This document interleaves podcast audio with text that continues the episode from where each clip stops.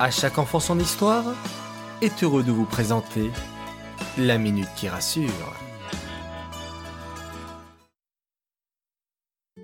Mes chers enfants, j'espère que vous avez réussi à vous occuper au mieux ces derniers jours. Aujourd'hui, j'aimerais vous donner quelques conseils afin de ne pas trop vous ennuyer. Tout d'abord, je vous recommande de faire vos devoirs le matin.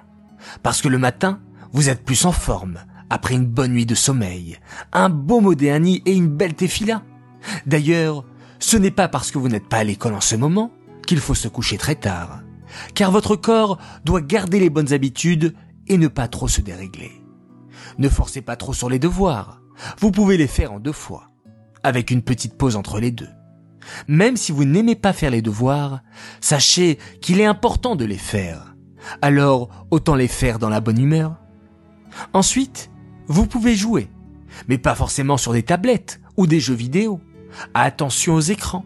Ce n'est ni bon pour les yeux, ni pour le cerveau. Trouvez de nouvelles idées. Faites marcher votre imagination. Et puis, lisez. C'est tellement important de lire et ça rend intelligent. Il faudrait lire un livre par jour. Ce serait l'idéal. Faites aussi des ateliers créatifs. Créez des bracelets, faire de la couture, faire de la pâte à sel, dessiner aussi. Ça fait passer le temps et c'est très agréable. Et n'oubliez pas, vous savez quoi? Eh bien, d'aider vos parents, mettre la table, débarrasser, ranger votre chambre. D'ailleurs, en rangeant votre chambre, je suis sûr que vous pourriez trouver des anciens jeux dans les tiroirs. Vos parents seront ravis de cette aide et seront très fiers de vous. Vous pouvez aussi les rassurer vous êtes très forts les enfants. Et vos parents aussi ont besoin de vous.